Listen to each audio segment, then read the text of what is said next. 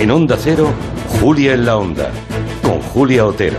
Pues la llamada ley trans, que es aún un borrador del Ministerio de Igualdad, sigue generando mucho debate, tanto dentro del colectivo feminista como dentro del propio gobierno. Y desde luego es bueno, eso pensamos, que ese debate se abra a toda la sociedad.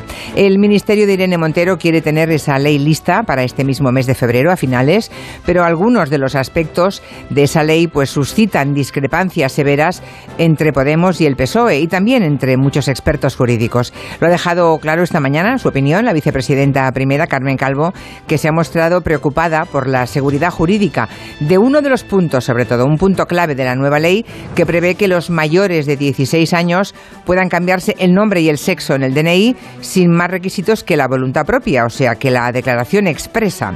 Según Calvo, establecer ese género como algo subjetivo podría poner en riesgo el trabajo que durante décadas ha hecho el feminismo. En fin, es importante proteger y ampliar los derechos de colectivos discriminados y vulnerables, pero es igualmente importante que no supongan retroceso para nadie. Así que vamos a repasar algunos de los puntos conflictivos de esta ley trans en el tiempo de gabinete. Vamos a preguntarnos qué supone eso de la autodeterminación de género, que es lo más polémico, a quién favorece este enfrentamiento entre feminismo y trans, y vamos a plantearlo a Juan Manuel de Prada, a Fernando Iwasaki y Arancha Tirado. En otras ocasiones ya hemos abordado esta ley con otros miembros de, de este gabinete y nos parece interesante que en esa apertura a todo tipo de opiniones, pues hoy tengamos las de Prada, Iwasaki y Arancha Tirado. Los jueves